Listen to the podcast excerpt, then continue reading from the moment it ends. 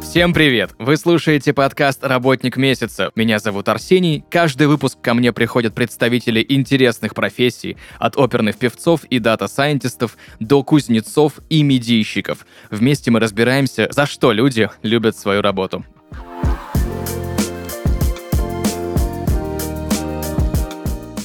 Друзья, и сегодня в подкасте «Работник месяца» Иван Рычков, дата-инженер. Иван, привет! Привет. У меня к тебе огромное количество вопросов по твоей профессии, но перед тем, как я начну у тебя спрашивать про дату инженерию, расскажи, пожалуйста, ты, я насколько знаю, раньше работал звукорежиссером. Почему ты решил сменить вид деятельности, когда это произошло, по каким причинам? И, наверное, еще главный вопрос, ты работал звукорежиссером концертным, да, выездным или в студии? Да, я работал звукорежиссером, в основном концертным. То есть, ну, скажем так, в моем послужном списке клуб Алексея Козлова, знаменитый джазовый, клуб Андрея Макаревича. Мы также ездили на гастроли с... Еще когда я в институте учился, мы ездили на гастроли с Василием Луновым. Я думаю, это тоже можно отнести к концертной истории, хотя а, там было гораздо меньше усилий. Но моя настоящая первая практика была именно такой. И да, после института, после армии, где-то 5 лет получается, я работаю на концертах. Я до сих пор работаю звукорежиссером в клубе Козлова, и ко мне можно попасть, если вы в Москве. Почему ты решил сменить род деятельности все-таки? Когда начался ковид, начался локдаун, и у нас не было возможности работать, концерты отменились, рестораны закрылись на какой-то неопределенный срок. И у меня в тот момент была идея как раз-таки студийная, где я мог бы принимать заказы на своем каком-то сайте, и мои коллеги, кто хорош в студийной звукорежиссуре, могли бы их выполнять. То есть я был бы таким проводником заказов, люди, которые хороши в своем деле, имели бы работу, а я имел бы с этого небольшой процент сверху. И с появлением в нашей жизни ковида эта история немножечко подутихла, и я совершенно случайно получил звонок от службы поддержки сервиса Bookform, с которым мы тогда собирались сотрудничать по части бронирования времени. Ну, молодой человек поинтересоваться хотел, вот что мне нравится, что не нравится в их сервисе, а я просто вот случайному человеку задал вопрос. Я говорю, а вы не знаете, вот сейчас как-то не очень идет, может быть, а, может быть у вас есть какие-нибудь идеи, ну, может быть вы что-то можете посоветовать, куда сходить поучиться онлайн-профессии. Ну и поскольку Bookform связан с Яндексом, я в принципе не удивлен, что мне посоветовали практикум. То есть получается, что все началось на самом деле с какого-то случайного события, с, с того, что случайный человек предложил мне посмотреть э, туда, с чем он даже не связан. Меня это, конечно, удивило в себе самом, и жаль, что я забыл спросить, как его зовут, и что я хотел бы, наверное, его поблагодарить спустя столько лет за тот совет, который он мне тогда дал. Ну, соответственно, я пошел на сайт практикума посмотреть, что вообще есть за направление. Из всего, что на тот момент там было интересного, мне больше всего понравился Data Science. Потому что ты смотришь на то, что называют машинным обучением. Сейчас это, конечно, не выглядит магически, но тогда очень даже выглядело. Я впечатлился, прошел бесплатную часть, и мне показались какими-то приятными, интересными, несложными инструменты, с которыми ты имеешь дело. Я думаю, ну, в общем-то, есть как раз-таки небольшой запас денег, пойду поучусь. Это не первый опыт моего обучения программированию и вообще онлайн-профессиям. Я пробовал изучать Java еще в институте, это где-то 2014 год. Пробовал изучать э, интернет-маркетинг, э, там, таргетированную рекламу тоже через онлайн получается. И, в принципе, то есть опыт достаточно положительный. А тем более, если это Яндекс, то ты, ну, автоматически доверяешь, поскольку имидж такой у нас. Чтобы нам доверяли. Мы теплые. Подскажи, пожалуйста, почему ты решил пойти учиться на дата-сайентиста, перепрофилироваться, вместо того, чтобы переквалифицироваться в студийного звукорежиссера, который не зависит от э, закрытых или открытых заведений? Да, ты просто сидишь в студии и работаешь. Так же было бы проще. Или нет? Ну, как сказать? Хороший вопрос на самом деле. Мне была интересна студийная звукорежиссура до тех пор, пока я не попробовал концертную. То есть мы в институте, хотя казалось бы, мы учимся на концертных звукорежиссеров, у нас практически не было никакой практики, и мы искали ее себе сами. Вся практика, которая была у нас во время учебы в институте, она сводилась к тому, что мы сводили фонограммы. И ну, мне как-то не очень это казалось приятным, и тот опыт сведения, который я делал для других, мне не очень нравился по причине правок постоянных. То есть ты не можешь позволить своему видению полностью раскрыться. Тебе нужно обязательно учитывать использовать что нужно другому человеку. Ну, как, как оказалось в дальнейшем, конечно, и на концертах это нужно. Но у музыкантов есть мониторинг, через который они себя слышат на сцене. Там можно делать для них. В зале, где зрители, где ты, можно делать больше для себя. И потом, когда другим нравится, ты это видишь, и когда они подходят к артистам, говорят, что вот, классный у вас сегодня звук, ты про себя гордишься. То есть а, эмоциональный отклик какой-то, который ты получаешь, вот этот вот заряд на концертных мероприятиях, скажем так, на концертах, гораздо больше, чем в студии, где ты сидишь один, где у тебя тишина, где нет такого количества людей. Даже несмотря на то, что я скорее интроверт. и не лезу общаться ко всем, мне приятно находиться в, в обществе и что-то делать и видеть, как реагируют а, мои гости. Супер, спасибо большое за разъяснение. Иван, давай же теперь разберемся, кто такой дата-инженер и чем он занимается. Дата-инженер — это специалист по данным, как следует из названия, который организует конвейеры данных, так называемые. То есть э, помогает, участвует в транспортировке данных от источника некоего к конечному пользователю. Ну, чаще всего это аналитики. Аналитикам а, чтобы получить а, какое-то знание из, из данных, требуется выполнять к ним запросы. А поскольку данные большие, то запросы работают исключительно долго. Соответственно, дата-инженеры существуют для того, чтобы считать данные для аналитиков в том виде, в котором им нужно, чтобы они могли над ними уже проводить исследования и делать какие-то выводы, которые будут помогать в принятии решений бизнесу. То есть мы являемся таким своего рода мостом от бэкэнда, то есть от а, сервисов, которые пишут информацию, пишут историю взаимодействия пользователя с продуктом и людьми, которые на это смотрят, которые делают из этого выводы. Какими инструментами, подскажи, пожалуйста, Иван, пользуется в работе дата-инженер? Дата-инженер пользуется, ну, в основном это так или иначе связано с хранением данных. Ну, это что, это SQL-запросы, Python? Это и Python, это и SQL. Для каждой задачи существует в принципе, свой инструмент. Для того, чтобы смотреть на данные, доставать их из базы, как-то их перемещать, есть, в принципе, SQL это, ну, я бы сказал, это основа всех основ. И, как сказала одна моя коллега, если ты знаешь SQL, то ты никогда не останешься без работы. Я сейчас думаю над этим, и действительно, скорее всего, это так. То есть для манипулирования данными SQL достаточно простой и исключительно живучий инструмент. Для более сложных операций, наверное, больше подходит Python так как с его помощью можно дергать за такие ниточки, которые управляют процессами большими, чем один SQL-запрос. С помощью Python можно запускать какие-то регулярные процессы. Например, там, аналитикам каждое утро нужно в 9 часов утра получать таблицу с э, данными о подписках пользователей. У нас есть специальная библиотека для питона, при помощи которой мы описываем расчет вот определенной таблицы. Далее это попадает в инфраструктуру, то есть это, это вообще отдельная часть. И по этому скрипту считается витрина данных для аналитиков. Плюс к тому они между собой еще и связаны. То есть Python это более удобный инструмент для описания сложных каких-то вещей. Я не скажу, что мы задействуем весь его потенциал, потому что ну, Python гораздо богаче, чем то, что требуется конкретно нам, но инструмент просто супер нужный. Иван, а расскажи, пожалуйста, я так понимаю, чтобы быть дата-инженером, не особо нужно высшее образование. Или все-таки нужно? Чтобы быть дата-инженером, я бы сказал, что образование... Ну, образование для меня высшее. Я вот, когда готовился к этому подкасту, я подумал для себя, что вот именно в моем случае высшее образование это скорее такое свидетельство о том, что ты, в принципе, взрослый человек. И все.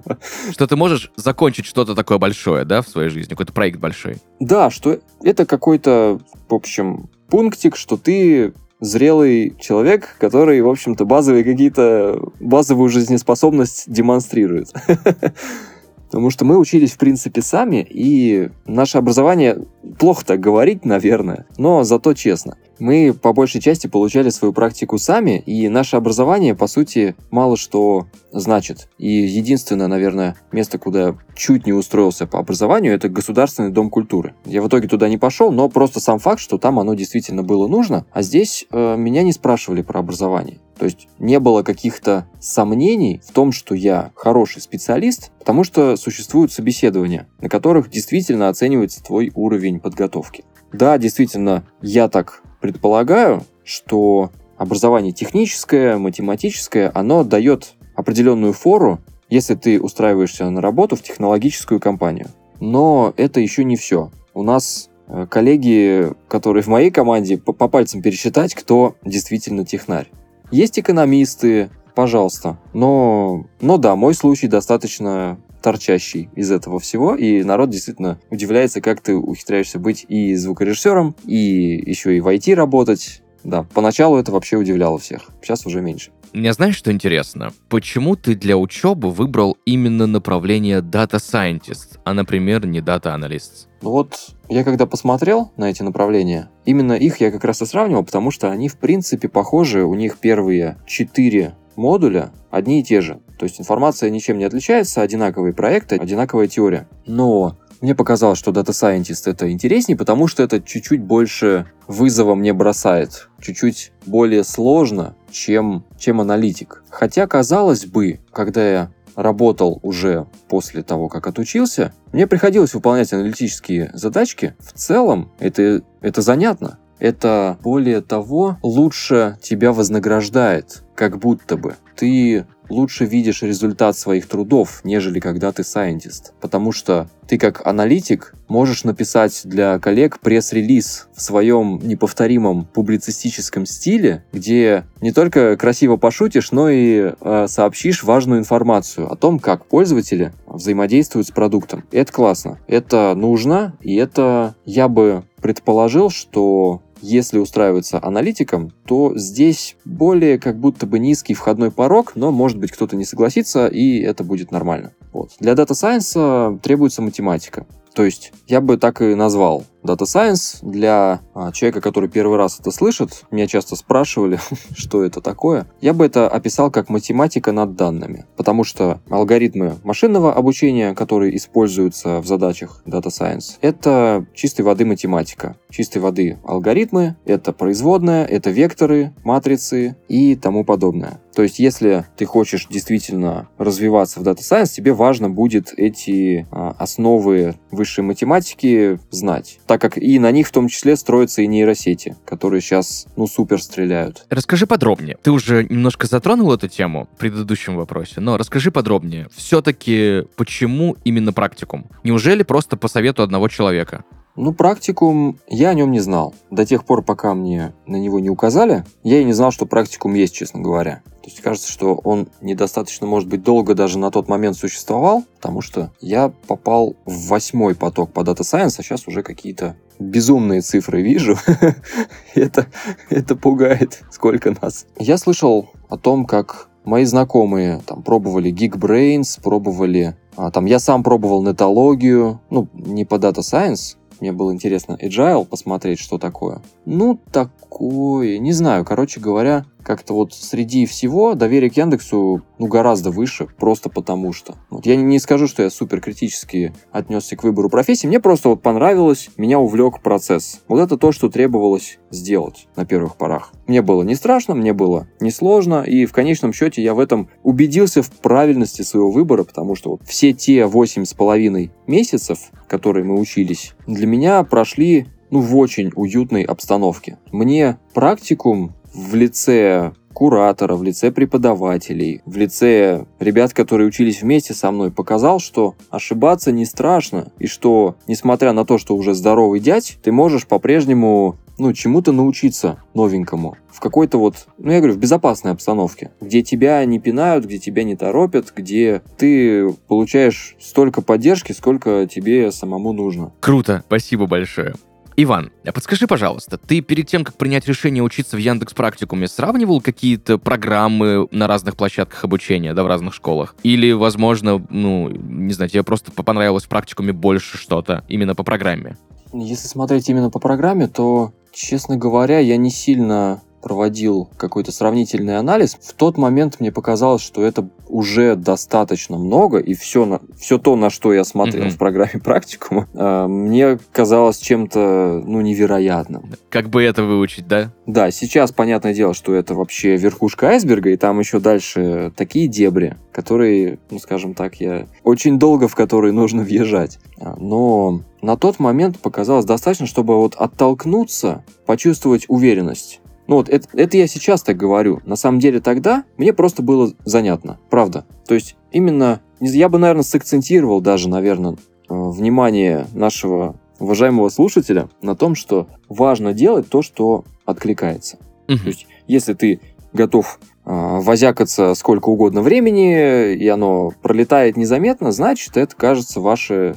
Значит, вам интересно, значит, э, вы в этом можете добиться определенных э, успехов. У тебя не возникало мыслей, что ну вот что-то может пойти не так, что ты можешь, допустим, не получить работу по специальности, на которую ты учишься, либо еще какие-то мысли. У нас же постоянно, когда мы начинаем что-то новое, вот этот где-то внутренний сидит персонаж, который говорит, что все может пойти не так.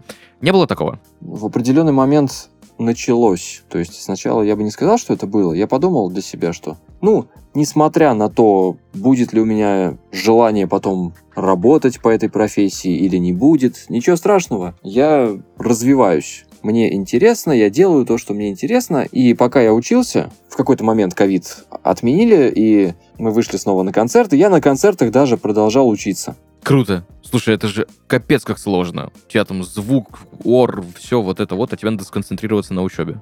Ну, когда концерты не слишком сложные, в принципе, нормально. Когда музыканты сами умеют еще, к тому же, работать с динамикой, то, в принципе, или когда концерт практически акустический, без какой-либо подзвучки, ну, это вообще сам Бог велел. Вот. Я продолжал учиться на концертах, и мы тогда работали за чуть-чуть сниженную зарплату, ну, просто для того, чтобы контролировать э, риски как-то. Это была необходимая мера. Сейчас все нормально, но такое было, и в тот момент как-то я ощутил себя человеком, у которого есть крылья для того, чтобы из этого болота вылезти, потому что мало кто предпринимал что-либо в том направлении, чтобы, ну, обеспечить себе какую-то там финансовую стабильность в тот момент. Ну, из моего окружения. Понятное дело, что мы обо мне. И мне как-то было обидно остаться на том же уровне и проглотить вот то, что с нами происходило я как будто не мог себе этого позволить, и чем дольше я смотрел на какое-то бездействие, скажем так, окружающих меня ребят там в клубе, тем больше я с этим всем э, как-то разотождествлялся и чувствовал, что у меня есть некий свой путь. Это помогало.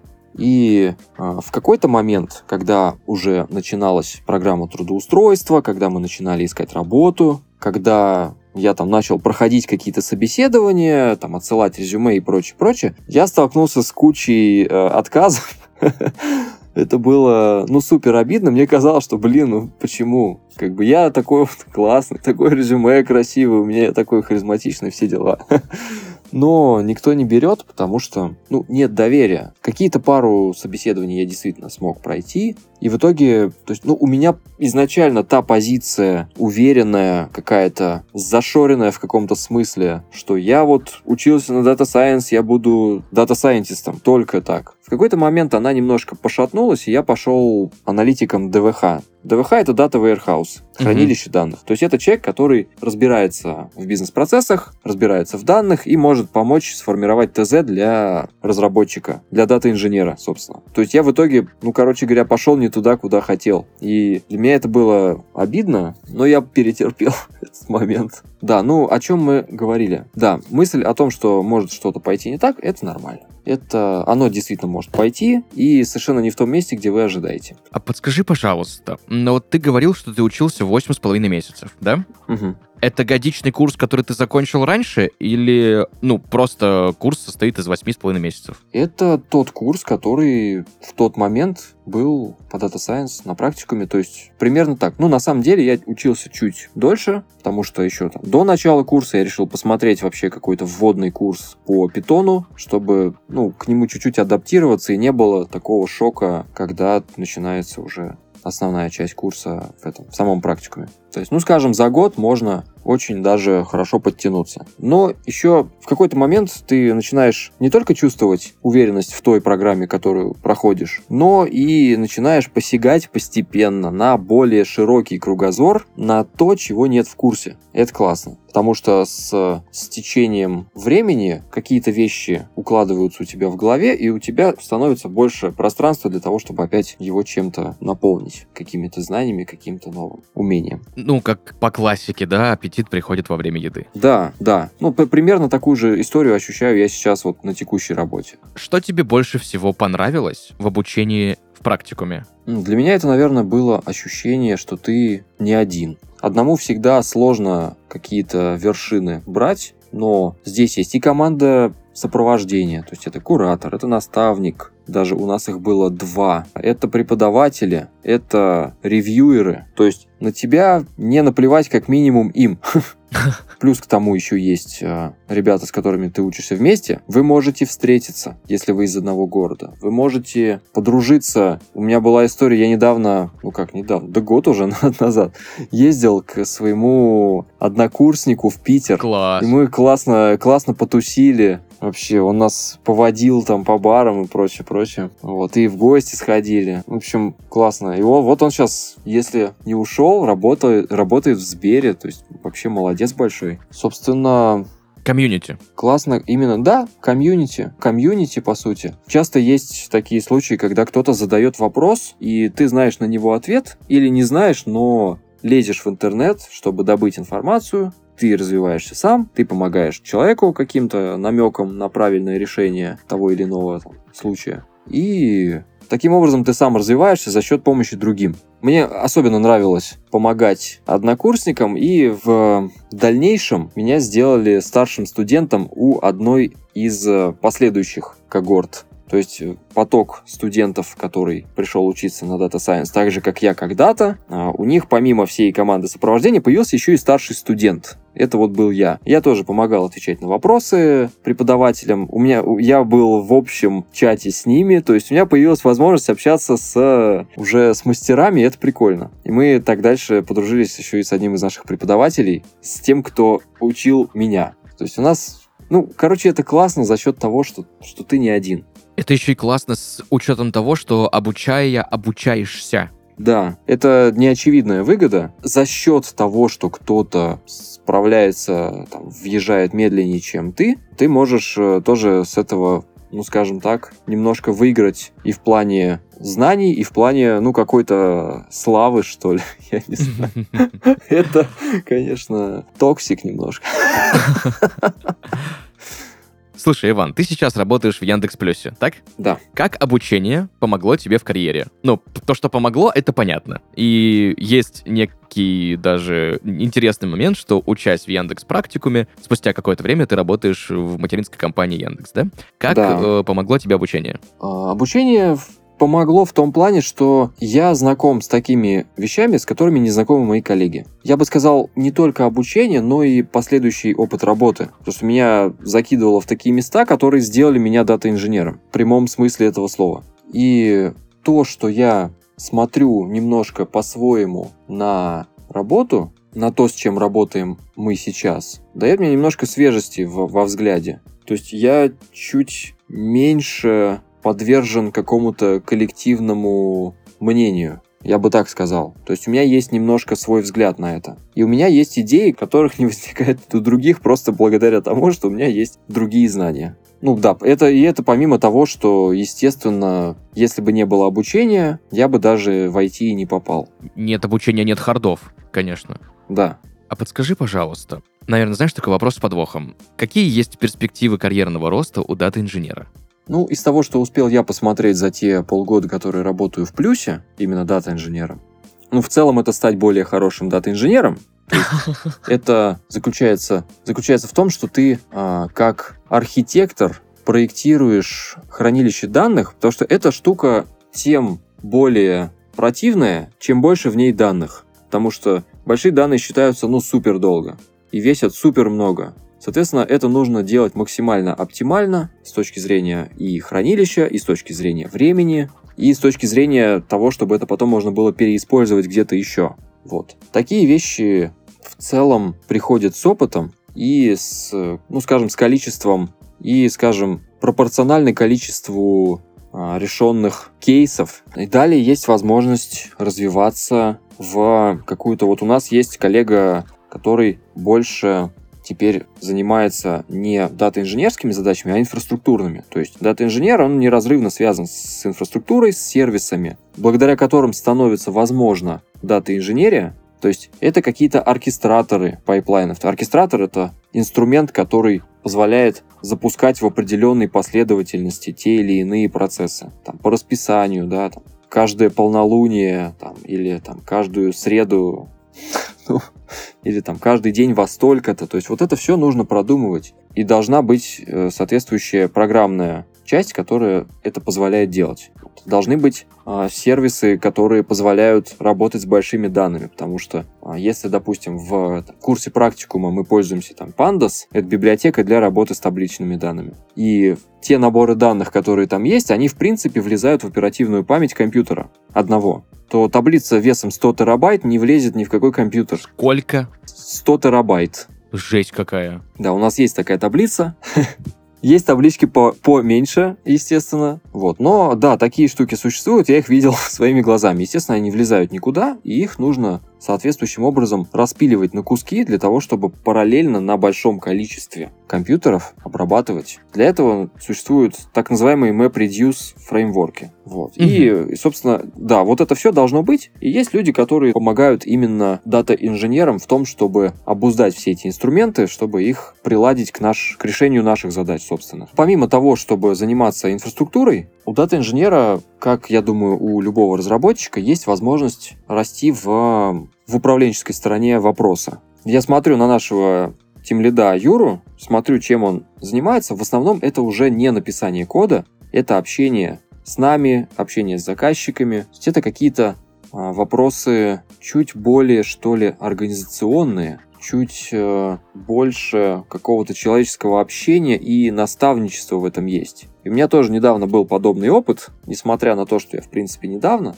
пришел. А, к нам пришла новая девочка Таня, и у меня была задача максимально быстро погрузить ее в то, что происходит. И благодаря тому, что я там рассказывал ей каждый день там, по чуть-чуть о том, что у нас вообще есть, что где лежит, э, чем мы пользуемся, какие есть сервисы, а, какие подходы мы используем для тех или иных вопросов. Благодаря этому мне кажется, что и она быстро въехала, и я, кажется, в себе что-то нашел такое, что мне нравится в работе. Возможно, даже больше, чем самому сидеть и кодить. То есть я думаю, что в будущем это такой вот один из ну, вероятных путей моего развития. Именно наставничество, помощь какая-то, не знаю, фасилитация, слово хорошее, какое-то способствование. Вот это для меня. И это в звукорежиссуре тоже точно так же проявляется, когда ты способствуешь успеху музыкантов. Потому что они главные, и ты им обязан помочь.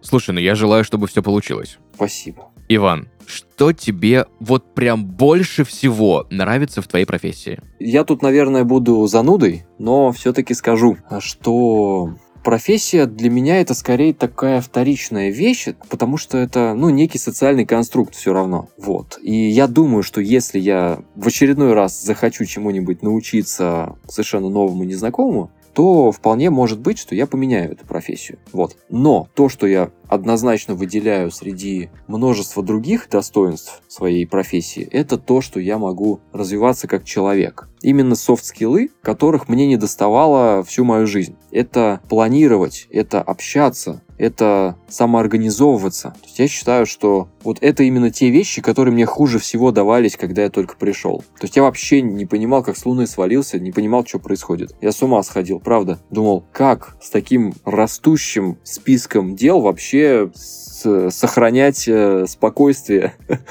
и здоровье.